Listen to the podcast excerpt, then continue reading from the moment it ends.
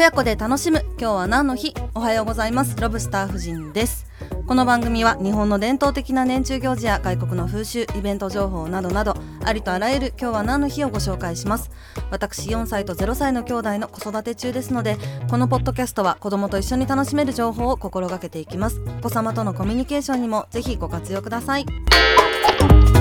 それでは本日3月7日は今日はねさなちゃんの日です。3月7日でさなちゃん。皆さんそれぞれのさなちゃんがいると思います。えー、私にとってのさなちゃんは TWICE のさなちゃんかな。あと「子供のおもちゃ」っていうリボンの漫画があるんですけれどもその中の主人公さなちゃん。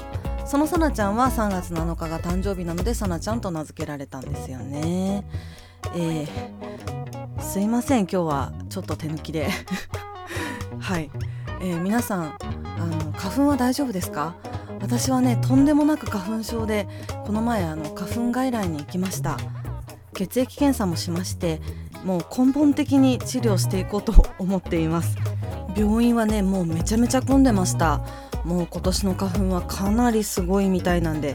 ていうかまあ毎年今年はすごいみたいなこと言ってますけども本当にすごいんだなって、えー、体が感じていますね。皆さんもお気をつけください。この番組がお気に召しましたらフォローして毎朝聞いてくださるととっても嬉しいです。私がやっている YouTube ロブスター夫人の年中行事の世界ではより掘り下げた内容を紹介しているのでそちらもぜひよろしくお願いいたします。それでは今日も良い一日をお過ごしください。ではまた明日。